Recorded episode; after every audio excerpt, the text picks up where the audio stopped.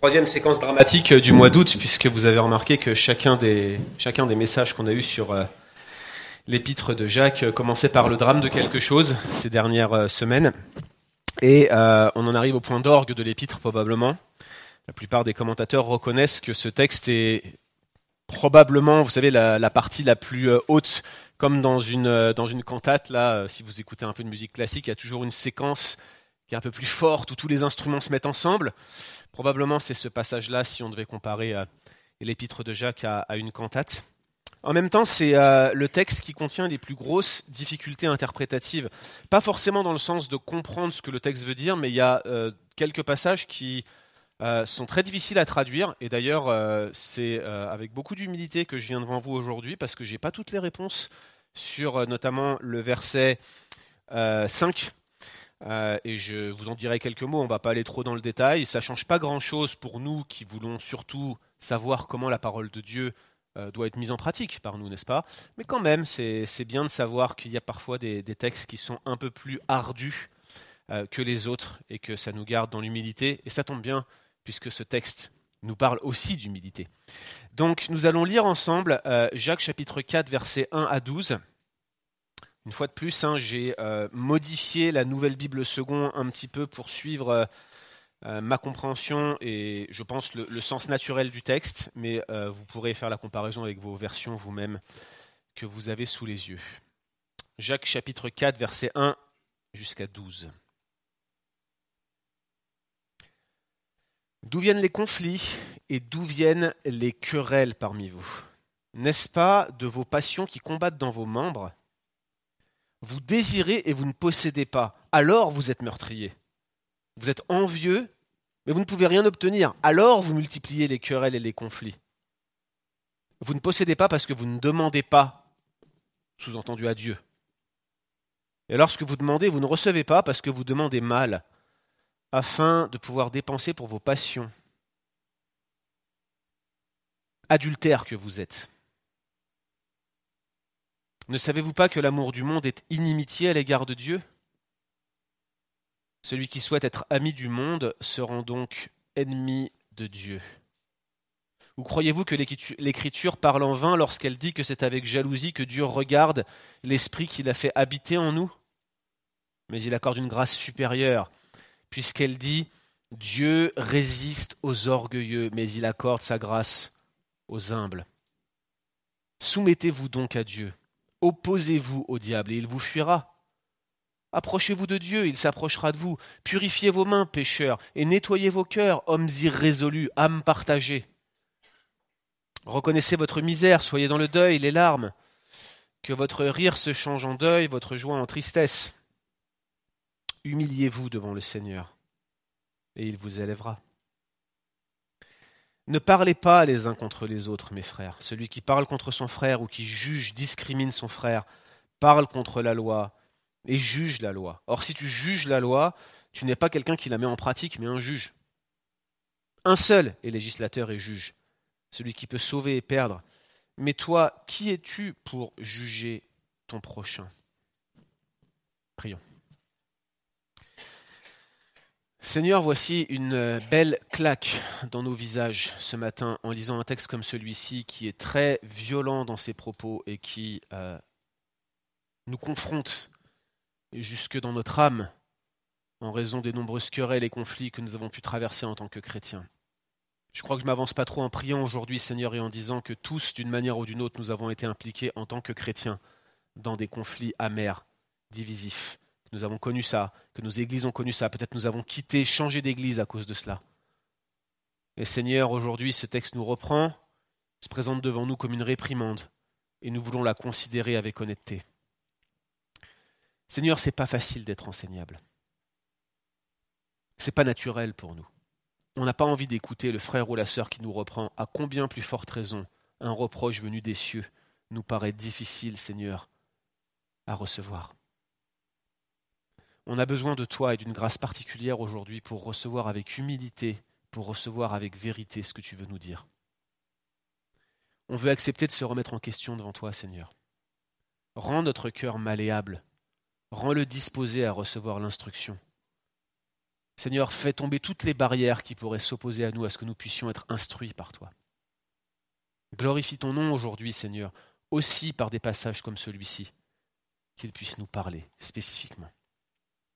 Nous voulons te bénir pour notre Église, Seigneur, pour le bon ordre qui y règne, pour la, bonne atmosphère, pour le fait qu'on ne soit pas en train de, se diviser ou d'exploser, comme c'est le cas dans d'autres assemblées actuellement, autour de, de la question actuelle du vaccin, du pass sanitaire et tout le reste.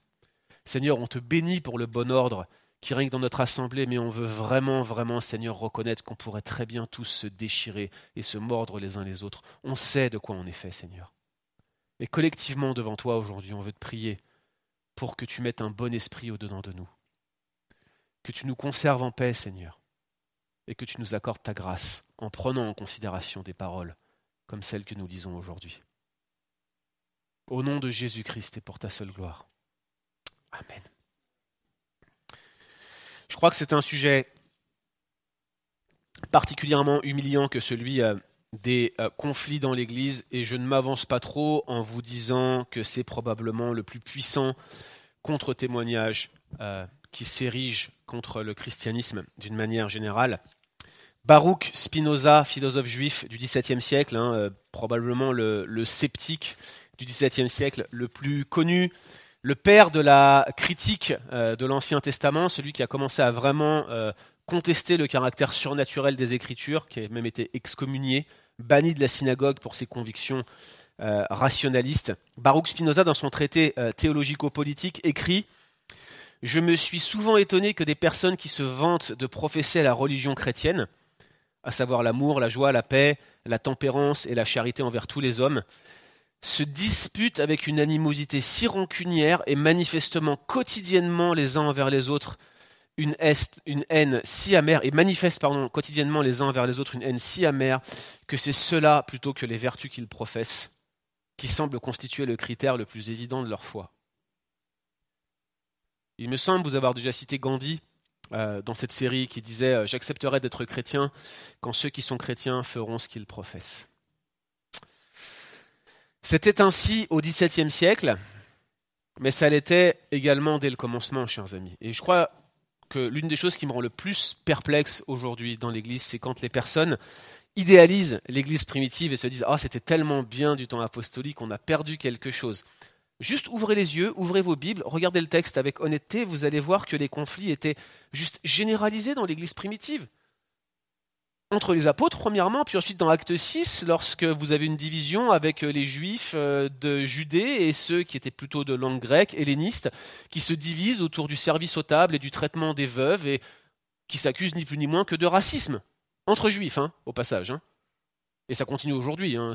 Vous avez des, des, des Ashkénazes, des séfarades qui, s'entre-déchirent. Bref, c'est très facile, au sein d'une même communauté même, de faire preuve d'une certaine forme de racisme.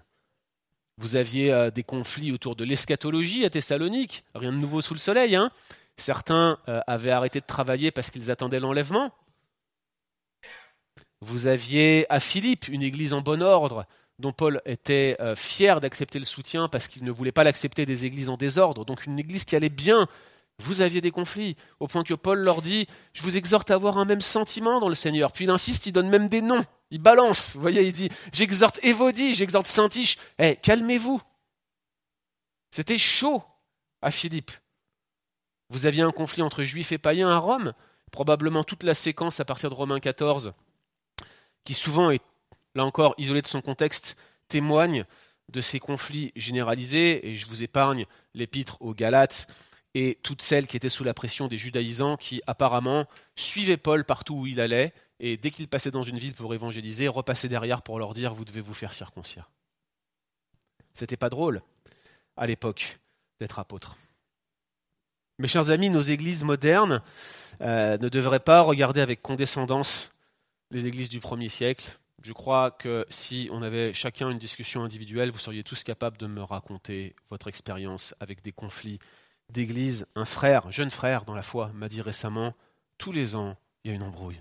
J'en peux plus. Terrible, n'est-ce pas? Mais au sein de la communauté de Jacques, la situation semble particulièrement dure. Notez notamment la référence au meurtre les chrétiens auxquels Jacques écrit étaient-ils en train de s'entretuer? Certains commentateurs le pensent, figurez-vous. En tout cas, ce qui est clair, c'est que ces paroles de réprimande, qui sont à la fois, je le disais, le, point d'orgue, hein, le, moment où tous les instruments se mettent en, action. Là, c'est le volume est élevé. Vous comprenez que Jacques hausse le ton ici. On le sent quand on lit ce passage-là. Eh ben, c'est également probablement euh, l'un des textes plutôt qui appelle à la repentance, qui est le plus violent de tout le Nouveau Testament. Les paroles sont dures. On se remet en question lorsqu'on les lit et ce sont euh, euh, probablement les plus durs de toute la littérature apostolique. En tout cas, rares sont les appels à la repentance qui sont de cette violence. Alors qu'est-ce qu'un texte comme celui-ci peut apprendre à une Église comme la nôtre? Eh bien, il nous instruit sur la source des conflits dans l'Église et sur la manière dont nous devrions à la fois individuellement, mais surtout collectivement, réagir par rapport à ces conflits. Et ce que je vous propose, c'est que nous regardions cela ensemble aujourd'hui en commençant par la source de ces conflits, puis par la manière dont Dieu veut que nous euh, réagissions. La source des conflits dans l'Église, donc, c'est ce qu'il euh, commence par traiter lorsqu'au verset 1, il pose une double question rhétorique. D'où viennent les conflits? D'où viennent euh, les querelles parmi vous? N'est-ce pas de vos passions qui combattent dans vos membres? Connaissez ce genre de questions, hein. ça, n'appelle pas une réponse. Il est évident que Jacques souhaite euh, plutôt les éclairer sur l'origine de leurs problèmes. Il introduit le sujet par ces deux euh, questions. Et vous vous souvenez probablement la semaine dernière, on a traité d'un sujet, le lien est évident entre les, les, péchés de langue et les conflits dans l'Église. Vous savez très bien comment c'est. Un conflit, c'est des gens qui parlent, généralement, dans les églises évangéliques et dans les églises chrétiennes en général. Donc on sait qu'il y a des ambitions égoïstes, on sait qu'il y a un zèle ou une jalousie amère au sein de la communauté à laquelle Jacques écrit. On sait que ça vient de cette fameuse sagesse d'en bas dont on a parlé la semaine dernière. Et on sait aussi que ces choses produisent, Jacques l'avait dit, toutes sortes de méchantes pratiques, de pratiques mauvaises. Ça c'est chapitre 3, verset 16. Mais par cette double question, on comprend ce à quoi Jacques fait allusion. En fait, il fait allusion à des luttes, littéralement des batailles, au sens littéral du terme, des, batailles euh, militaires, et à des querelles, littéralement des combats. Deux mots forts qui, véhiculent une idée de violence et en gros, Jacques commence en leur disant Comment ça se fait qu'il y a un, tel climat de violence au milieu de vous? Comment ça se fait que votre Église s'organise comme une bataille rangée? Comment se fait-il qu'il y ait de tels conflits dans votre Église? Et Jacques donne la réponse immédiatement, n'est-ce pas là de vos passions qui combattent dans vos membres? Alors je ne sais pas quelle traduction vous avez sous les yeux, peut-être vous avez le mot désir, n'est-ce pas, de vos désirs qui combattent dans vos membres? C'est peut-être que Semeur, je crois, ou des versions plus modernes traduisent ainsi. Moi j'ai laissé le mot passion, mais ça ne veut pas dire que le mot désir est faux, absolument pas même. En fait j'ai gardé le mot passion, mais le terme original est plutôt orienté vers la notion de plaisir, c'est plus des plaisirs que des émotions fortes. Mais j'ai laissé le mot passion parce que, vous vous souvenez, on avait parlé de l'impassibilité de Dieu et de la colère qui nous anime si facilement. On avait parlé de ça au chapitre 1 notamment. Et l'idée ici, c'est que les plaisirs qui combattent dans les membres des personnes auxquelles Jacques écrit sont aussi incontrôlables que des passions. C'est des choses qu'ils ne contrôlent pas là. Ils, veulent un truc et, ils le veulent tellement fort que ça les domine, que ça les contrôle, que ça les possède, que ça les, que ça les. C'est comme l'alcoolique et sa bouteille. On en est là. Presque un rapport d'addiction. C'est une passion incontrôlable. Et l'idée, en laissant ce mot, c'est de souligner que les lecteurs de Jacques sont donc dominés par ces passions, par ces plaisirs, au point qu'ils combattent dans leurs membres et ce combat intérieur les amène à se combattre entre eux. Dans leurs membres, ce n'est pas une référence à l'Église comme on peut l'utiliser le corps de manière métaphorique, mais c'est vraiment, c'est ce qu'on appelle une métonymie. Vous savez, une métonymie, c'est un, procédé littéraire pour euh, désigner un tout par une partie. C'est comme quand vous dites, par exemple, euh, j'ai bu un verre d'eau. Vous n'avez pas bu le verre, on s'entend. Enfin, si vous le faites, c'est libre à vous mais c'est ce qu'on appelle une métonymie, c'est-à-dire que vous avez bu l'eau qui est dans le verre, vous avez exprimé le, contenant par le, contenu par le contenant. C'est pareil pour les membres. Quand on dit euh, les passions qui combattent dans vos membres, c'est les membres désignent l'intégralité de ce que vous êtes, n'est-ce pas? Euh, Ces querelles, la conséquence des, sentiments forts, de ces addictions, de ces recherches de plaisir, de effrénées, de ces passions qui combattent à l'intérieur de vous. Donc Jacques dit clairement, les querelles parmi vous, c'est la conséquence de ce qui se passe à l'intérieur de chacun d'entre vous. Ça combat à l'intérieur de vous, et parce que ça combat à l'intérieur de vous, vous vous combattez les uns les autres. Vous êtes pleinement responsables. Mais alors, quelles sont ces passions? Et c'est là, versets 2 et 3, qu'on a euh, l'une des premières difficultés de ce texte. J'ai traduit ainsi. Vous désirez et vous ne possédez pas. Alors vous êtes meurtrier. Vous êtes envieux mais vous ne pouvez rien obtenir. Alors vous multipliez les querelles et les conflits. Vous ne possédez pas parce que vous ne demandez pas à Dieu, et lorsque vous demandez, vous ne recevez pas parce que vous demandez mal, afin de pouvoir dépenser pour vos plaisirs et passions. Donc la plupart de vos traductions ici vont vous mettre une succession de clauses qui ne sont pas connectées les unes avec les autres, tandis que moi j'ai traduit avec, vous avez vu, des, affirmations et ce qu'on appelle une clause de résultat, c'est-à-dire que Puisque vous désirez que vous ne possédez pas, alors ça fait de vous des meurtriers. Puisque vous êtes envieux mais que vous n'arrivez rien à obtenir, alors vous multipliez les querelles et les conflits. Les deux traductions sont possibles. Et euh, à vrai dire, la plupart des traductions françaises vont euh, garder les clauses séparées les unes des autres en disant vous désirez et vous ne possédez pas, vous êtes meurtrier et envieux et vous ne pouvez rien obtenir. Donc il n'y a pas cette relation de, de cause-conséquence que moi j'ai souligné ici. Mais en fait, la plupart des commentateurs ne suivent pas l'option des traductions françaises et euh, la plupart des traductions anglaises, même les plus littérales, même la NASB, suit la traduction que moi euh, j'utilise ici. Et je pense personnellement que dans le contexte, c'est ce que Jacques veut dire. L'autre difficulté de ce passage, c'est le sens du mot meurtrier. Ok, la question c'est, est-ce qu'il y avait de la violence physique dans l'église à laquelle Jacques écrit. Autrement dit, est-ce qu'il y avait des gens qui étaient en train de s'entretuer dans l'église? On parle de meurtre littéral. J'en vois qui font déjà de non parmi vous. Mais est-ce que c'est possible qu'un chrétien soit meurtrier? Ben, Possible. Eh, Pierre, il dit euh, que nul de vous, que nul de vous ne souffre comme meurtrier, mais qu'il souffre en faisant le bien. Il semble que pour Pierre, euh, ça soit envisageable qu'un chrétien perdre ses moyens au point de tuer quelqu'un d'autre ou tombe dans des circonstances au point où il tuerait quelqu'un d'autre. Euh, J'ai pas forcément un cas précis en tête, mais je crois que c'est possible pour un enfant de Dieu. Je suis même convaincu pour un, que pour un enfant de Dieu, c'est possible qu'il tombe dans une situation dans laquelle il tuerait quelqu'un d'autre et commettrait donc une faute littérale contre le sixième commandement, qui est une assassine à point. J'ai personnellement rencontré un jour une personne qui avait des problèmes de santé mentale, qui avait été interné en asile parce qu'il avait failli tuer sa mère, étrangler sa mère, et je l'ai visité et je suis convaincu qu'il est converti. Avec des soucis de santé mentale, c'est évident, il luttait à l'intérieur de lui, mais il y avait quelque chose ici qui l'avait amené à presque tuer sa, la personne qu'il avait mise au monde. Mais je ne pense pas que ce soit ici le cas Déjà parce que l'hypothèse euh, de meurtrier, c'est une hypothèse qui donne une date à l'épître de Jacques tardive. Je m'explique. Vous vous souvenez quand euh, Pascal vous a parlé du, euh, sermon sur le mont des Oliviers, il vous a parlé d'une communauté de juifs extrêmement radicales qui tuaient leurs co-religionnaires qu'on appelait les zélotes. Vous vous souvenez d'eux Et il vous, il vous, a lu plusieurs séquences, plusieurs sections de Flavius Joseph, dans lesquelles il vous montre que ces zélotes allaient assassiner les autres juifs parce qu'ils ne pensaient pas exactement comme eux.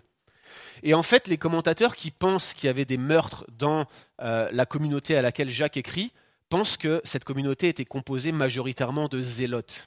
C'est ça l'hypothèse. Mais pour penser comme ça, il faut penser que l'épître de Jacques a été écrit en 60 après Jésus-Christ. Or, vous vous souvenez ce qu'on a dit? C'est quasiment sûr que ce n'est pas le cas. Le plus probable, c'est que Jacques, c'est la plus ancienne épître qui a été écrite autour du début des années 40 après Jésus-Christ, probablement avant même que Paul ait commencé son ministère. Et donc, l'hypothèse des zélotes est peu probable, et en plus de cela, à plusieurs reprises, Jacques a utilisé un procédé qui consiste à regrouper les péchés par catégorie de péchés. Vous vous souvenez de ça? Adultère que vous êtes, probablement une catégorie de péché. Et quand il parle de ceux qui ont commis l'adultère, mais qui commettent un meurtre, transgresse toute la loi. Une fois encore, c'était des catégories de péchés. Souvenez-vous de ce que Jésus fait dans le sermon sur la montagne. Qu'est-ce qu'il fait à ce moment-là? Il dit Celui qui dira raka à son frère est un meurtrier. C'est une paraphrase, il ne le dit pas comme ça, mais c'est ce qu'il dit dans le passage. Donc il y a une sorte de catégorisation des, des fautes morales, et c'est comme ça que les dix commandements fonctionnent. Vous savez que notre tradition réformée considère les dix commandements comme cela. Quand euh, Dieu dit tu ne tueras point, ça regroupe toute une palette de péchés. C'est comme quand tu es sur Windows, si tu es encore sur Windows, que Dieu te pardonne. Mais tu cliques sur le plus de l'arborescence, ça se déroule comme ça, et tu as tout un tas de choses dans ton arborescence. Ça veut dire que tu avais un dossier, et à l'intérieur du dossier, tu as des fichiers. C'est pareil avec les dix commandements. Ce sont des dossiers avec tout un tas de péchés qu'il y a à l'intérieur. Donc même si tu n'as pas tué quelqu'un, probablement tu as déjà transgressé le sixième commandement. Comment? En disant une insulte à quelqu'un, en parlant mal à quelqu'un, en usant mal de ta langue, en prenant part à des conflits dans lesquels tu l'as fait avec des mauvaises motivations ou avec un état d'esprit corrompu. Et donc on est tous meurtriers dans la salle, et c'est, ce n'est pas un hasard si Jacques a déjà dit à euh, ses lecteurs qu'ils étaient des meurtriers. Donc quand il leur dit, en quelque sorte, vous désirez, vous ne possédez pas, alors vous êtes meurtrier, il leur dit en gros, vous désirez, vous ne possédez pas, alors vous tombez dans cette catégorie de péché qui consiste à tuer son frère ou sa sœur, même métaphoriquement, même avec la langue. Ok? D'où sortent donc ces querelles et ces conflits violents? Jacques dit, il y a deux choses principalement. La première chose, c'est ce qu'on pourrait appeler la mauvaise frustration. Parce qu'il y a des bonnes frustrations. Par exemple, se retenir de manger, parfois ça peut être une bonne frustration. Mais il y a des mauvaises frustrations. Parce que les lecteurs de Jacques avaient des mauvais désirs, des mauvaises passions, et comme ils n'étaient pas assouvis, bah, ils devenaient encore plus mauvais, et les lecteurs de Jacques se mettaient à tuer parce qu'ils multipliaient les querelles et les conflits. Donc ils n'avaient pas ce qu'ils voulaient avoir, et comme ils n'avaient pas ce qu'ils voulaient avoir, bah, qu'est-ce qu'ils faisaient? Bah, Ils faisaient du mal autour d'eux. Exactement comme l'enfant à qui on n'a pas donné un bonbon, et qui va marcher sur la queue du chien. Exactement comme des hooligans qui euh, ont perdu leur équipe de foot, euh, de soccer, pardonnez-moi. c'est euh, pris les pieds dans le filet, c'est le cas qu'on puisse dire, où les Canadiens ont, raté la finale de la Coupe Stanley récemment. Et qu'est-ce que vous avez? Vous avez des gens qui vont dans la rue et qui vont aller casser les arrêts de bus. Voilà. Quel rapport entre les arrêts de bus et la Coupe Stanley? On n'en sait rien, mais ils ont cassé quand même mauvaise frustration, mauvaise réaction. Et Jacques dit, bah regardez, vous avez de la mauvaise frustration, vous êtes meurtrier, c'est comme ça que ça marche. Ils sont frustrés, alors ils cassent tout. Vous avez de la mauvaise frustration. Deuxième type de passion, Jacques dit, c'est votre relation à la prière. Le fond du problème, c'est que vous avez un problème avec la prière. Déjà, vous ne demandez pas à Dieu. Ça vous rappelle rien, ça? Que celui qui doute demande quoi? La sagesse. Eh mais vous n'allez pas être sage, les amis, si vous ne la demandez pas. Vous ne demandez pas à Dieu ce que vous devriez demander. Comment pouvez-vous vous attendre à vous comporter avec sagesse alors que vous ne cherchez même pas à l'avoir Et il continue, il dit, et quand vous demandez, rarement, vous ne faites pas pour demander cette sagesse, mais vous demandez des choses pour pouvoir, Jacques dit, dépenser pour vos passions, pour vos désirs.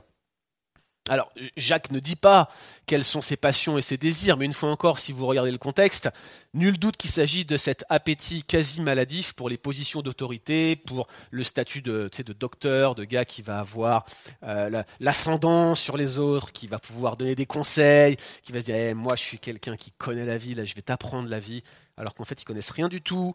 Mais euh, cet appétit maladif pour les positions d'autorité, pour le prestige de docteur, preuve très probablement que ce problème s'était pas limité aux faux croyants, mais qu'il y avait des luttes de pouvoir dans cette communauté et que même l'Église entière en était minée. Et si vous êtes un tout petit peu perspicace, je suis sûr que vous l'êtes tous ici, et que vous avez les yeux ouverts sur les conflits auxquels vous avez pu assister dans l'Église, vous savez que presque tous, voire tous à 100%, relèvent de la lutte de pouvoir. Tous. On est tous en train de monter un empire d'une manière ou d'une autre jusqu'à ce qu'on s'humilie devant Dieu, n'est-ce pas? Et qu'on reconnaisse que le seul empire qui vaille, c'est son royaume à lui. Il y a des batailles qui doivent être menées, je crois que c'est indéniable. Et Jacques n'est pas en train de dire qu'il faut arrêter de se battre. Il fallait se battre pour la Trinité, par exemple. C'était normal de se lever. Maintenant, regardez l'histoire autour de la doctrine de la Trinité et les conflits qui ont eu lieu avec des théologiens qui cherchaient à piéger un autre théologien en mettant une prostituée dans sa chambre pour essayer de l'accuser faussement. Et vous verrez ce que j'entends par lutte de pouvoir, querelle, conflit violent, bataille, mauvaise motivation. Il y a des batailles qui doivent être menées, mais quelles sont mes motivations pour combattre? Est-ce que je cherche un bénéfice secondaire? Est-ce que je veux que la gloire rejaillisse sur moi? Est-ce que je veux être plus élevé que les autres, plus élevé que mes frères et sœurs, montrer que c'est moi le beau gosse? Vous voyez ce que je veux dire? Et que personne d'autre ne devrait briller autant que moi. I shine in the world, vous voyez? Je veux être la, la brillance même. Est-ce que c'est ça ma motivation? Est-ce que c'est ça mon objectif suprême? Sérieusement, faites un test. Pensez à l'ensemble des conflits dans lesquels vous avez été impliqué. Eh, j'ai fait l'exercice, hein, je vous garantis que c'est humiliant. Pensez-y et posez-vous la question pourquoi est-ce que j'y étais impliqué? Est-ce que c'était une bonne chose? Est-ce que réellement c'était nécessaire? Ou est-ce que je l'ai fait avec des mauvaises motivations? Bonne question à se poser. Il y a un certain scandale de nos éclats, c'est évident. Mais il y a aussi une culpabilité de nos silences. Mais Jacques ici dit, ce sont vos mauvais désirs et vos mauvaises passions qui sont la source des conflits que vous vivez, de la grande majorité des conflits par lesquels vous passez. Souvenez-vous, chers amis, que toute division, tout conflit, même s'il vous paraît juste, même s'il vous paraît être celui qui est au prix de la vérité, est toujours entaché de péché. Et quand vous êtes en train de combattre, souvenez-vous que la personne en face de vous, c'est un homme ou une femme fait à l'image de Dieu, particulièrement en ces temps avec des désaccords si marqués sur cette question sanitaire. Il est très important que nous nous en souvenions, n'est-ce pas? Quelle est donc la source des conflits? Les passions qui combattent dans vos membres, le péché qui agit, l'absence de sagesse, l'égoïsme qui nous enveloppe si facilement. Jacques est sévère et il est clair sur ce sujet-là. Alors quelle réponse, chers amis, apporter à ces conflits? Qu'est-ce qu'on peut répondre lorsqu'on y est confronté, lorsque ça survient dans notre Église, lorsque ça survient dans nos relations fraternelles? Comment est-ce que l'on doit se comporter? Parce que ces conflits et ces luttes, euh, franchement, peuvent miner la vie d'une Église. Vous savez ce que Paul dit aux Galates? Il leur dit, si vous vous mordez, si vous vous dévorez les uns les autres, prenez garde que vous ne soyez détruits les uns par les autres des églises fermes. Vous vous souvenez la semaine dernière la situation dont je vous ai parlé avec des gens qui se battaient à la fin du culte au point que la police devait intervenir pour séparer les anciens? On met un octogone, Roger Gislin. Vous imaginez le délire Mais ça s'est vu dans l'histoire de l'Église. Ça s'est vu. Et les églises ferment. L'Église n'est jamais qu'à une génération de son extinction, et souvent ça commence par des queues de cerises qui sont montées en épingle, et les gens s'entretuent, littéralement. Et il faut agir, tuer la bactérie dans l'œuf. Et Jacques le sait. Et il donne à ses lecteurs deux plans d'action parallèles. Le premier envers Dieu, et le deuxième envers les hommes et les femmes, faits à l'image de Dieu. Et c'est ce qu'on va regarder maintenant. Regardons le premier plan d'action, le plan d'action envers Dieu, des versets 4 à 10. Et la première étape de ce plan d'action, écoutez, c'est probablement l'étape la plus dure. C'est accepter le verdict divin. accepter ce que Dieu nous dit sur nos situations et sur l'état de notre cœur. Accepter le verdict divin. Franchement, ce verdict, il est extrêmement violent. Il commence en disant Adultère que vous êtes. Bonjour, c'est moi, c'est Jacques, et vous, c'est adultère. Ça fait plaisir. Littéralement, peuple adultère, c'est ça qu'il leur dit. Clairement, ce n'est pas une référence littérale à l'adultère physique, c'est pas non plus de dire qu'ils n'étaient pas adultères ou qu'ils commettaient pas d'adultère, mais c'est une métaphore bien connue, notamment bien connue des lecteurs de l'Ancien Testament. Je vous rappelle que euh, les lecteurs de Jacques étaient très certainement, principalement, voire exclusivement, des juifs. Et euh, vous savez que la littérature prophétique dans l'Ancien Testament compare régulièrement la relation entre Dieu et son peuple à celle d'un mariage. C'est pas un hasard. Hein. Euh, la Bible présente le mariage comme une alliance et la Bible présente la relation entre Dieu et son peuple comme une alliance. Donc l'analogie, elle est un peu naturelle. Elle tombe sous le sens. Un exemple hein, parmi d'autres, Ésaïe 54, verset 5. Ton créateur est ton époux, Yahweh des armées est son nom. C'est celui auquel tu es marié, c'est une métaphore bien évidemment, et par conséquent les prophètes n'hésitent pas à décrire l'idolâtrie du peuple comme un adultère spirituel. Euh, un exemple parmi d'autres, là encore, Jérémie chapitre 3 verset 20, comme une femme infidèle à son mari ainsi m'avez-vous été infidèle, maison d'Israël. D'ailleurs, je pense hein, que l'allusion euh, est probablement à ce passage-là ou à ce, faisceau de passage-là où euh, l'image c'est celle d'une femme infidèle et non d'un homme infidèle, parce que vous avez les deux hein, dans l'Ancien Testament. La Bible n'est pas misogyne pour vous traiter de pécheur, ne vous inquiétez pas. Mais euh, c'est probablement à ce, à ce type de passage que Jacques fait allusion, parce que dans tous les manuscrits ou presque, le mot adultère est au féminin. Donc c'est une référence presque quasi certaine à Jérémie 3 ou à des textes parallèles où euh, on compare l'infidélité d'Israël à l'infidélité d'une femme, et c'est tout naturel puisque euh, dans la métaphore, Dieu est le mari et Israël est l'épouse. Donc vous voyez, on est encore dans de la métaphore, rien contre les femmes bien évidemment, mais plutôt l'idée de connecter ce que Jacques dit à l'adultère spirituel de l'Ancien Testament. D'ailleurs, hein, vous noterez que euh, là encore, Jacques, il utilise l'Ancien Testament, mais il est encore dépendant des enseignements de Jésus, puisque Jésus, c'est celui qui traite euh, les habitants de Jérusalem de génération adultère. Et là encore, c'est vraiment l'adultère spirituel, votre, votre, votre séparation d'avec Dieu, votre volonté de faire comme si, et vous n'honorez pas celui qui est votre Dieu, vous ne respectez pas votre relation d'alliance. Donc c'est dur. C'est fort. Surtout que les lecteurs de Jacques, nous l'avons vu, avaient bien confiance dans leur propre moralité. Probablement, d'ailleurs, il a cette idée hein, derrière la tête en les qualifiant d'adultère. Vous vous souvenez au chapitre 2, il anticipe un contre-argument de ses lecteurs lorsqu'il euh, dénonce leur discrimination coupable envers euh, ceux qui sont les plus pauvres, ceux qui sont euh, vêtus de haillons.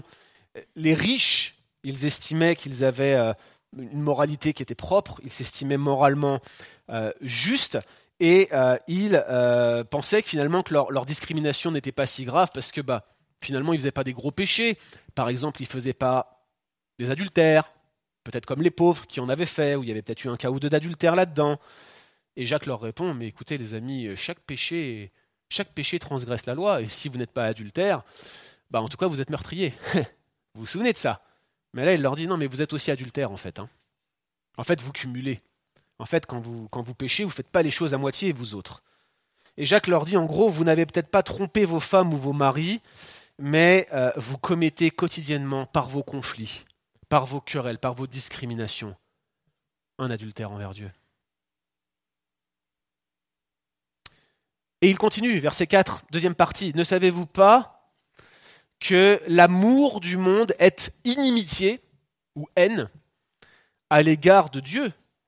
Celui qui souhaite être ami du monde se rend donc ennemi de Dieu. Donc cet adultère spirituel, pour Jacques, c'est simple, hein, c'est que ces lecteurs se font amis du monde par leur sagesse d'en bas, par leur querelle. En fait, c'est ce que dit Spinoza. Vous avez vu la citation que je vous ai donnée en introduction. Nulle part vous n'êtes comme le monde que quand vous vous disputer les uns avec les autres. Une église qui se divise renvoie l'image du monde déchu qui s'entre-déchire. Une église qui s'écharpe, c'est comme les Américains et les Afghans.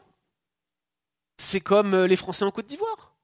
C'est comme la Deuxième Guerre mondiale. Ça revient au même. Vous renvoyez l'image du monde. Certainement pas l'unité parfaite, ontologique, absolument pure qui règne au sein des personnes de la Trinité. Certainement pas. Et chaque fois qu'une Église tombe dans des querelles, chaque fois que l'on accepte un statu quo ou une position intermédiaire, où l'on ne veut pas prendre parti, ou tout simplement où on rentre dans le tas et on rentre de plein fouet dans le conflit et on vient jeter de l'essence sur les braises, eh bien on est en train de proclamer notre mondanité. Si l'Église se comporte comme l'ami du monde, elle se comporte alors comme l'ennemi de Dieu si on accepte la sagesse du monde, si l'on se dispute comme le monde, eh bien, nous nous comportons comme si nous étions ennemis avec Dieu. L'attitude des églises en conflit permanent n'est pas une attitude chrétienne normale. L'attitude des chrétiens qui passent leur temps à chercher la petite bête et qui sont toujours en train de discriminer les autres parce qu'ils n'ont pas exactement la bonne doctrine, à se distinguer d'eux, à se séparer d'eux, n'est pas une attitude chrétienne normale.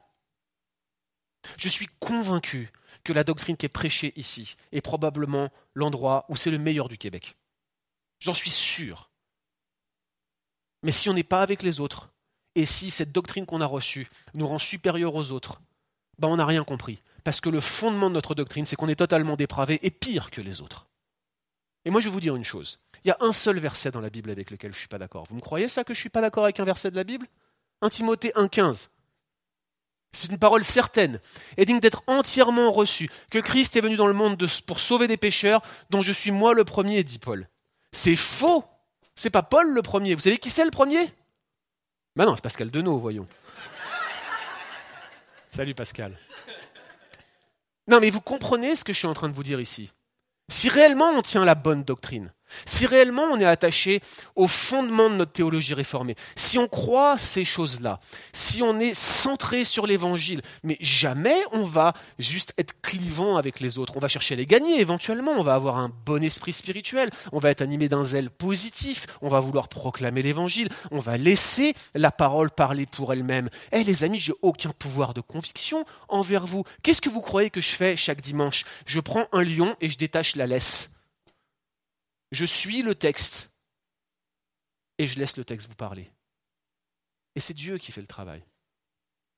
Et si vous voulez tout savoir, prêcher ce texte-là, je m'en serais bien passé. Parce que je me regarde dans un miroir et je vois tous les conflits auxquels j'ai pris part, et il y en a eu beaucoup, et j'ai honte. Et la réalité, chers amis, c'est que le fondamentalisme basique, qui était la marque des églises évangéliques il y a 20-30 ans, continue à être un peu latent chez nous, et certains d'entre nous, plus que d'autres, mais nous tous d'une manière générale, on regarde beaucoup les autres qui pensent différemment avec condescendance, et parfois on discrimine, et parfois on ostracise, parfois on se détourne, parfois on ne veut même plus parler aux gens parce qu'ils n'ont pas la bonne doctrine, et on se dit, c'est pas des chrétiens ces gens-là. C'est ce qui se passait dans la communauté de Jacques. C'est ce qui se passait dans la communauté de Jacques. Et Jacques leur dit Eh, ennemis de Dieu, c'est vous, pas eux. Ça fait mal, hein? Ça fait mal. Verset 5.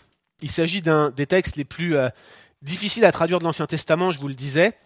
Euh, difficile à savoir notamment si c'est de la jalousie de Dieu ou de l'envie, jalousie des êtres humains dont il est question. Les deux sont possibles parce qu'on a fait allusion à la jalousie de Dieu un peu avant dans l'Épître, mais on a fait aussi référence juste avant à la jalousie, à l'envie des hommes.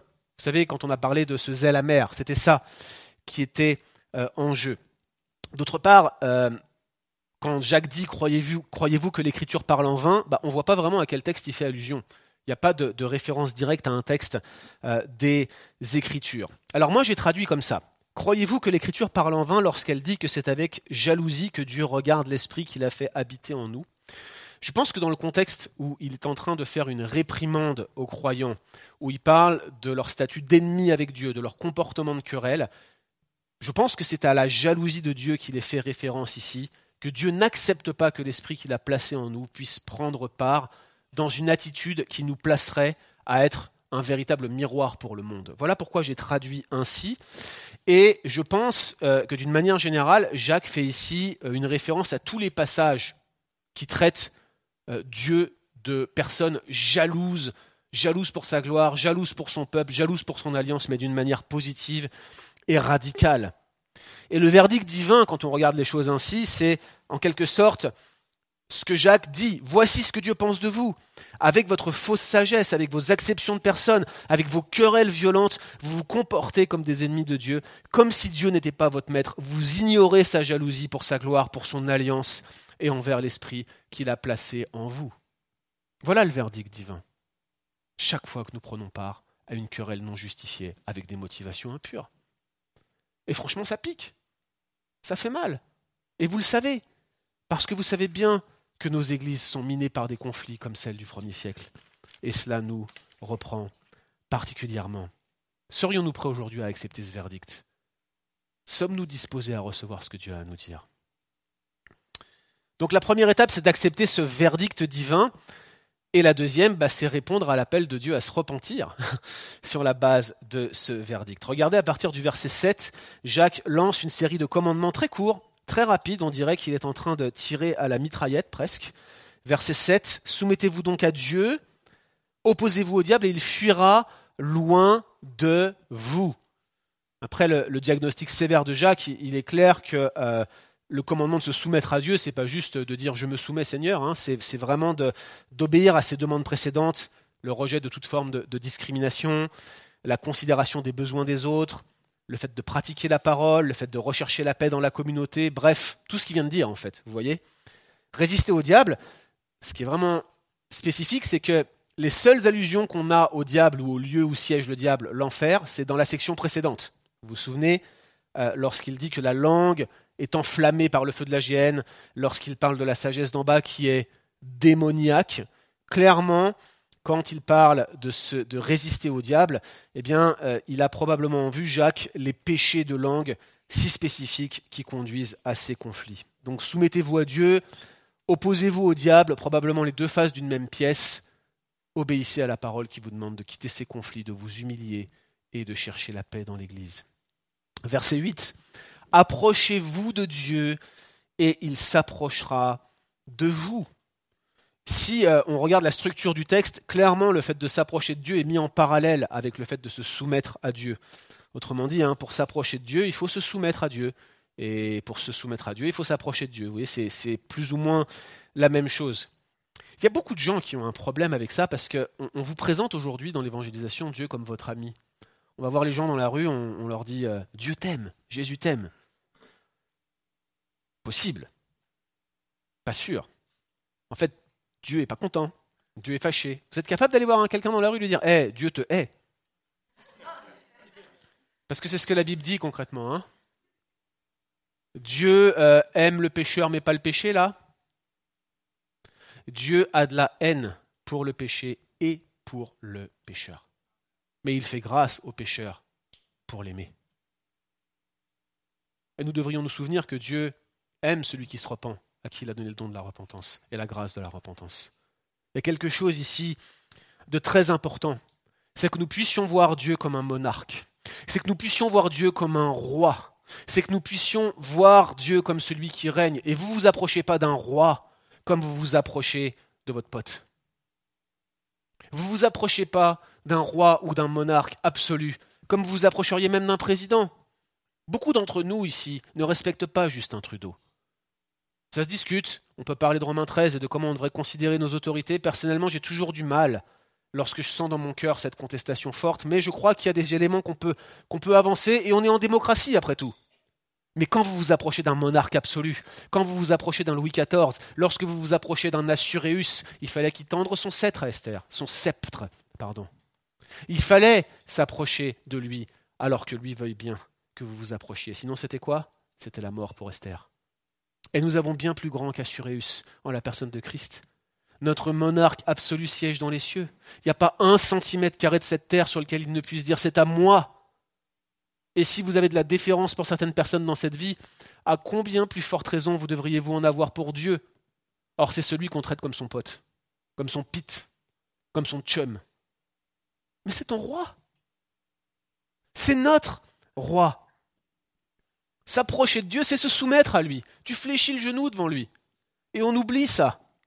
Jacques dit Rendez l'honneur, la déférence et l'obéissance qui lui sont dues. Et il continue verset 9 Purifiez vos mains, pécheurs, nettoyez vos cœurs, hommes irrésolus et âmes partagées. Un commandement très important en cette période de pandémie que de purifier ses mains. Mais ici, le langage est clairement associé à la repentance. C'est une référence, vous savez, aux pratiques cultuelles de purification et d'ablution de l'Ancien Testament qui euh, sont réutilisées, là encore, de manière métaphorique pour être appliqué à la repentance. C'est pas nouveau ça non plus. Euh, relisez Ézéchiel 36, vous savez quand il dit je répandrai sur vous une eau pure et vous serez purifiés et je vous pardonnerai. Si vous regardez le contexte d'Ézéchiel 36, au début, il fait référence aux purifications de la femme qui a eu ses menstruations et il applique ce principe de purification à la purification euh, de la repentance métaphoriquement. Autrement dit, il te dit ton péché est pire et plus dégoûtant encore que la femme lorsqu'elle perd son sang. Et je te purifierai.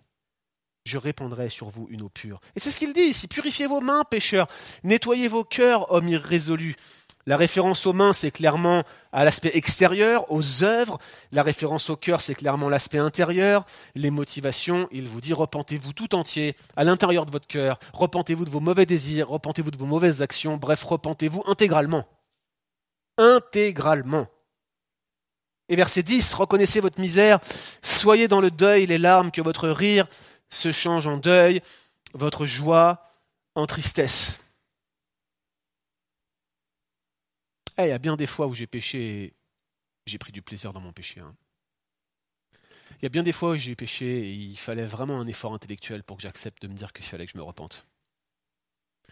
Où ma conscience était tellement endolorie que la conviction de péché, elle venait pas comme ça instantanément, comme quand tu allumes la lumière, tu vois. Ça prend une vie de prière, ça prend d'être connecté avec Dieu. Par contre, je ne me souviens pas être parti à l'enterrement de quelqu'un de proche et être éclaté de rire. Et ce que dit Jacques ici, c'est eh, Vous êtes en train de vous enorgueillir là? Vous pensez des gens extraordinaires, vous luttez les uns contre les autres, vous vous battez, mais eh, pleurez là, c'est un deuil, c'est la mort, et, on va à un enterrement. À quel enterrement me dites-vous? Au tien Parce que tu te comportes comme un mort. Parce que quand je te vois agir comme tu agis, te comporter comme tu te comportes, rentrer en conflit comme tu rentres en conflit, mais moi je vois ton cercueil spirituellement et toi dedans. C'est fort ce que dit Jacques. Reconnaissez votre misère, votre dépravation, soyez dans le deuil, les larmes, que votre rire se change en deuil, votre joie en tristesse. Et si vous, si vous n'avez pas de conviction de péché quand vous péchez, soyez triste et dans le deuil de ne pas avoir de conviction de péché, soyez dans le deuil de ne pas avoir de deuil, et ça sera déjà un deuil acceptable. On compare ici la repentance avec la contrition qu'on aurait pour la mort d'une personne la plus proche, un père, une mère, un enfant. Voilà ce que fait Jacques ici. Ce qui est vraiment notable sur le plan du texte, c'est que l'ensemble des commandements que je viens de vous lire sont encadrés par ce que l'on appelle un inclusio. Je suis désolé, aujourd'hui je fais euh, beaucoup euh, le prof euh, étude de texte, là, mais c'est important. Qu'est-ce qu'un inclusio? Bah, En fait, dans la Bible et dans la littérature antique, Parfois, avec un thème ou des commandements qu'on répétait, on encadrait. Vous savez, une série de commandements ou une série de textes. Je vais vous donner un exemple. Si je, vous dis par exemple, euh, bah, l'Éternel règne dans les cieux, je cite tout un tas de choses qui décrivent le règne de l'Éternel dans les cieux et je conclus en disant l'Éternel règne dans les cieux. Ça, c'est ce qui se passe dans certains psaumes. C'est ce qu'on appelle un inclusio. Le thème du psaume, c'est l'Éternel règne dans les cieux, parce que ça commence et ça termine avec cette phrase, et au milieu, on a la description de l'Éternel règne dans les cieux. Bah là, vous avez un inclusio entre le verset 6 et le verset 10 sur l'humilité. Regardez, au verset 6, vous avez une citation de Proverbe 3, 34. Dieu résiste aux orgueilleux, mais il accorde sa grâce aux humbles. Et regardez le verset 10. Humiliez-vous donc devant le Seigneur, il vous élèvera. La voilà la clé. Et voilà ce que tous ces commandements décrivent. Votre humiliation devant votre absence d'humiliation. Votre humiliation devant votre absence de repentance. Votre humiliation devant votre absence de règlement de vos conflits. Et Jacques dit, si vous voulez avoir la faveur de Dieu, si vous voulez vraiment être élevé, eh bien, il faut accepter d'être abaissé. Et si vous voulez vraiment et savoir comment vous abaisser, eh bien, faites ça. Approchez-vous de Dieu, soumettez-vous à Dieu, Reconnaissez qu'il est votre roi, reconnaissez qu'il règne sur vous. Résistez au diable, il est votre ennemi. Pleurez sur votre péché qui laisse un tel accès à votre ennemi. Et détournez-vous du mal de toutes vos forces, que ce soit dans vos actions, dans vos pensées, dans vos intentions. Bref, repentez-vous. Pour Jacques, s'humilier, c'est se repentir. Se repentir, c'est s'humilier. C'est une seule et même chose. Et c'est ça la réponse au verdict divin. Ça ne peut produire que cela en nous si nous sommes touchés par les paroles de Dieu ce matin. En disant repentez-vous, dit Martin Luther, Dieu a voulu que la vie tout entière des chrétiens soit marquée par la repentance. Et ça commence maintenant, en particulier quand on entend des paroles comme celles qu'on a entendues ici, n'est-ce pas? Ça, c'est envers Dieu. Maintenant, envers notre prochain. Quel est le plan d'action? Quel est le plan d'action pour sortir des conflits, pour régler nos conflits, pour nous repentir de nos conflits lorsque ces conflits sont envers l'homme ou la femme à l'image de Dieu que Dieu a placé en alliance avec nous, parce qu'on parle d'une alliance avec nos frères et sœurs? Bah regardez en fait dans les versets 11 et 12, euh, Jacques ne donne qu'un seul commandement au final, il leur dit ne parlez pas les uns contre les autres, mes frères. Alors là c'est plus sympa, vous avez vu le ton est plus pastoral, moins violent, il les appelle mes frères, mais euh, l'idée reste la même. L'idée, c'est qu'il est possible de tuer avec sa langue. Regardez ce qu'il leur dit au verset 6, vous êtes meurtriers. Comment est-ce qu'on tue avec notre langue? En parlant mal les uns des autres, en parlant mal les uns contre les autres. Alors, le, terme qui est traduit ici par parler contre, en fait, il est très général. Et je pense que Jacques a été vraiment intentionnel d'avoir pris un mot général. Ça peut désigner plein de choses. J'ai, quelques exemples, hein, mais c'est pas exhaustif. Hein, j'aurais pu en citer d'autres. Ça peut, par exemple, désigner la remise en question de l'autorité. Euh, dans la traduction grecque de l'Ancien Testament, par exemple, le même mot est utilisé quand le peuple d'Israël parlait contre Dieu et contre Moïse. Vous voyez? Contestait avec son autorité. Ça peut désigner la calomnie ça peut, la calomnie secrète notamment, ça peut euh, désigner les fausses accusations. Bref, je pense que Jacques, en utilisant cette expression, désigne euh, l'ensemble des péchés couverts par le neuvième commandement, les faux témoignages, euh, les querelles, la façon de mal parler, les insultes, les éclats abusifs, toutes ces choses-là qui ne devraient pas avoir cours dans nos églises et qui sont des péchés. Mais à mon avis, quand même, Jacques a quelque chose de spécifique en tête, surtout lorsqu'il dit celui qui parle contre son frère ou qui juge son frère parle contre la loi et juge la loi. Et je suis sûr que vous vous demandez tous, comment ça, parler contre mon frère, c'est parler contre la loi? Comment ça, juger mon frère ou ma sœur, c'est juger la loi? Qu'est-ce que, qu'est-ce que Jacques veut dire ici? Alors la réponse, elle se trouve dans quelque chose que je n'ai pas fait aujourd'hui, mais que j'ai fait toutes les semaines précédentes. Qu'est-ce que j'ai fait toutes les semaines précédentes quand j'ai commencé ces prédications? Je commençais par vous dire comment ce passage est-il connecté à ce qui précède? Vous vous souvenez de ça? Et vous n'avez même pas remarqué que je ne l'ai pas fait aujourd'hui. Incroyable. Alors comment ce passage il est connecté avec ce qui précède? Bah, En fait, juger son frère, c'est encore une fois le même mot que discriminer son frère. Ça vous rappelle rien? Jacques chapitre 2, versets 1 à 13, c'est le même mot donc que la discrimination des pauvres, qui ne s'habillent qu'en haillons et qui probablement ont des péchés grossiers. Et c'est le même mot aussi que le fameux jugement sans miséricorde pour ceux qui ne font pas preuve de miséricorde. Vous vous souvenez de ça? Donc dans ce texte, Jacques chapitre 2, versets 1 à 13, on vous parle des discriminations qui sont un péché grave. Et Jacques dit, regardez, si vous discriminez, vous faites un péché aussi grave que les péchés que vous pensez être les plus graves. Même si vous n'avez pas fait d'adultère, vous êtes meurtrier en faisant ça. Vous vous souvenez, il dit ça. Est-ce que vous vous souvenez comment il fait pour dire ça? Il dit qu'il faut obéir à la loi royale, et la loi royale c'est tu aimeras ton prochain comme toi-même. Maintenant, on va voir si vous avez bien écouté la série. Vous vous souvenez comment on avait expliqué qu'il fasse un appel à la loi royale dans ce contexte-là? Qu'est-ce qu'on avait fait? On avait ouvert Lévitique 19 vous vous souvenez de ça? Puis on avait lu, j'en vois plein qui font non là, on avait lu Lévitique 19 ensemble. Et on avait dit que Lévitique 19-18, tu aimeras ton prochain comme toi-même, résume toute la section du, qui précède. Et qu'est-ce qui avait marqué au verset 15 Vous vous souvenez de ça? Il y avait marqué, je retrouve le texte exact pour ne pas euh, vous le, euh, euh, le, le, trancher ou le, ou le mâcher. Il dit, verset 15, Tu n'auras point égard à la personne du pauvre, tu ne favoriseras point la personne du grand, mais tu jugeras selon la justice. Et on avait dit, aimer son prochain comme soi-même, c'est aussi pratiquer la justice, c'est aussi ne pas faire de discrimination, et cela dès l'Ancien Testament, dès Lévitique 19. C'est comme ça qu'on avait expliqué la référence à la loi royale au fait que tu aimeras ton prochain comme toi-même dans Jacques 2. Mais savez-vous ce qui est écrit en Lévitique 19, 16, juste après la discrimination? En Lévitique 19, 16, il y a écrit Tu ne répandras point de calomnie parmi ton peuple, et tu n'agiras pas contre la vie, contre le sang de ton prochain. Deux choses ici. Première chose, répandre des calomnies, c'est ne pas aimer son prochain comme soi-même. Répandre des calomnies, c'est faire la même chose que discriminer, c'est transgresser la loi royale, c'est commettre un adultère, c'est commettre un meurtre. Bref, c'est transgresser la loi tout entière. Deuxième chose, est-ce que vous avez remarqué qu'il y a deux commandements dans le verset 16 et probablement ils sont liés l'un à l'autre Personnellement, je traduirais ainsi. Il dit, tu ne répandras point de calomnie parmi ton peuple. En faisant cela, tu n'agiras pas contre la vie, contre le sang de ton prochain.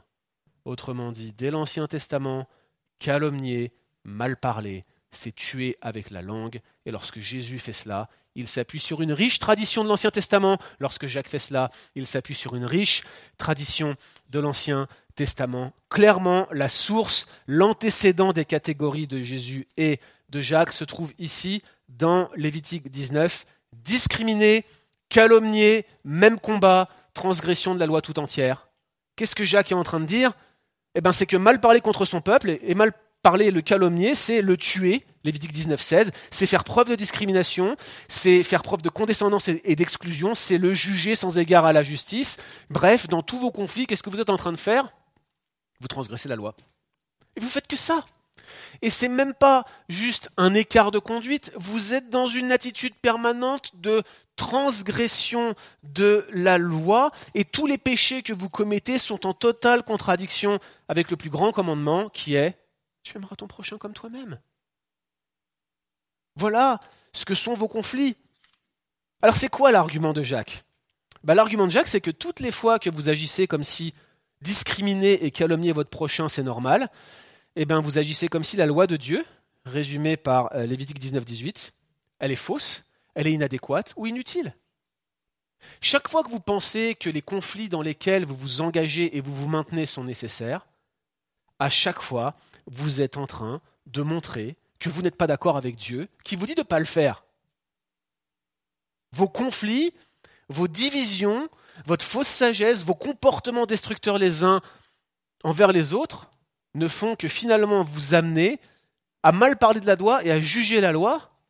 Et en faisant cela, c'est de Dieu dont vous parlez mal, c'est Dieu que vous jugez. Bref, être en conflit les uns avec les autres, c'est être en conflit avec Dieu. Et vous vous rendez compte du paradoxe? Nombre d'entre nous se sont engagés dans des conflits, à commencer par moi. Hein. Je pourrais dire nous, je devrais dire nous. On s'est engagé dans des conflits pour des raisons doctrinales. Parce qu'on était les purs et durs. Vous voyez ce que je veux dire? C'est nous qui avons le drapeau des conservateurs. Et nous avons volé dans les plumes de nos frères et sœurs qui ne pensaient pas comme nous, critiqué les autres églises, critiqué les autres pasteurs, pensé différemment de certains qu'on a regardé avec condescendance en se disant presque au fond de nous Eh, ces gens-là, ce pas des chrétiens, c'est pas possible. Hein?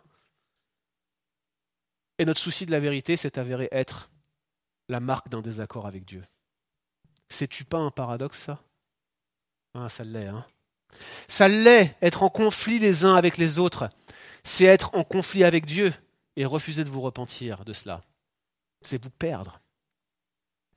Le paradoxe, c'est que certains des lecteurs de Jacques se croyaient être des personnes très morales. Elles se donnaient les leçons les unes aux autres, ou surtout aimaient donner des leçons aux autres, elles se prenaient pour des docteurs de la loi, elles méprisaient ceux qui étaient pauvres et qui tombaient dans des péchés vils. Mais Jacques leur dit, en méprisant les autres, en parlant mal contre eux, en entretenant un climat de division, vous êtes adultères et meurtriers. Ces deux péchés mêmes que vous cherchez à éviter.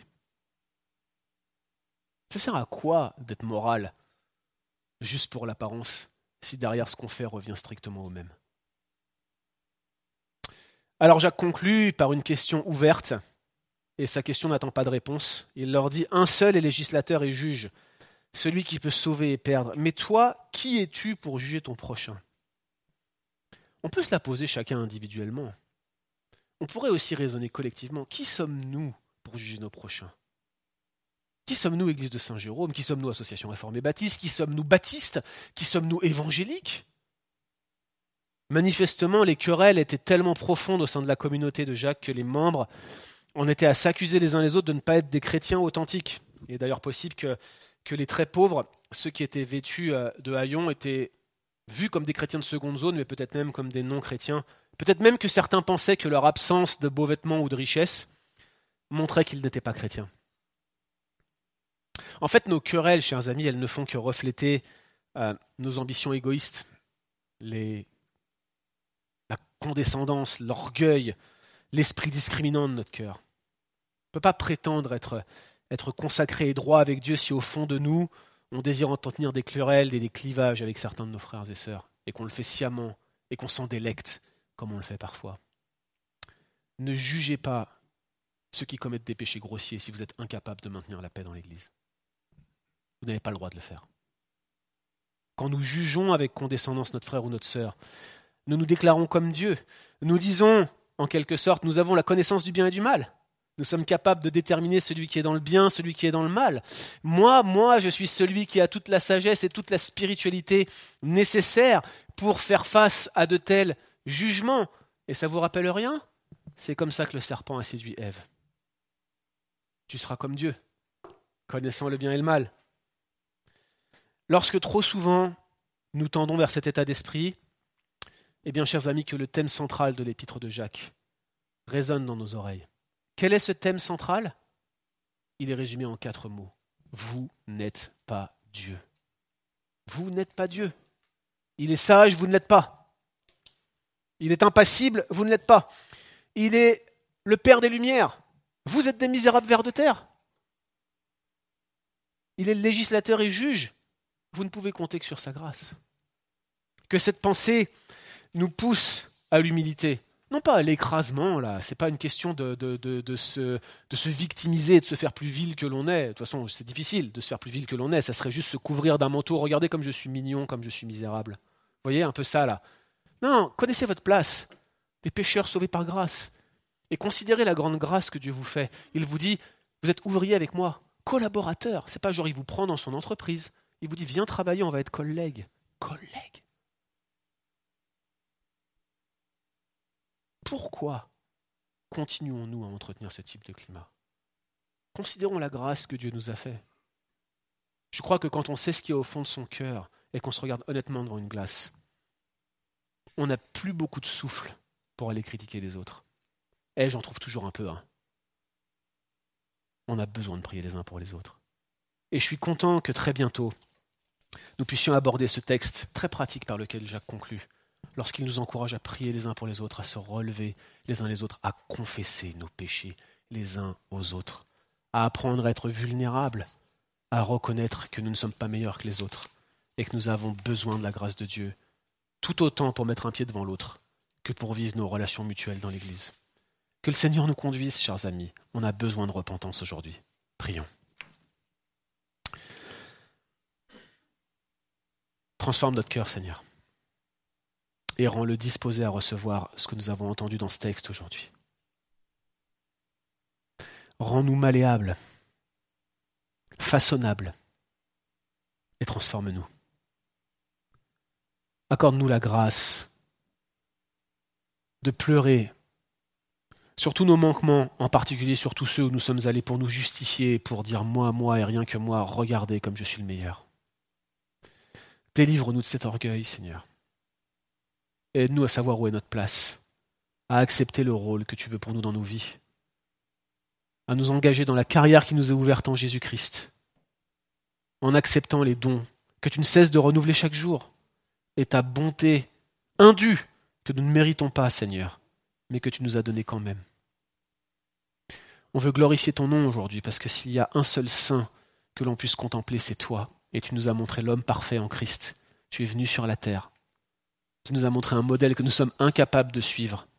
C'est pourquoi nous avons besoin de ta grâce plus excellente, en nous humiliant encore un peu aujourd'hui, mais en renouvelant en nous cette grâce qui nous aidera à être conformes à l'image de Christ.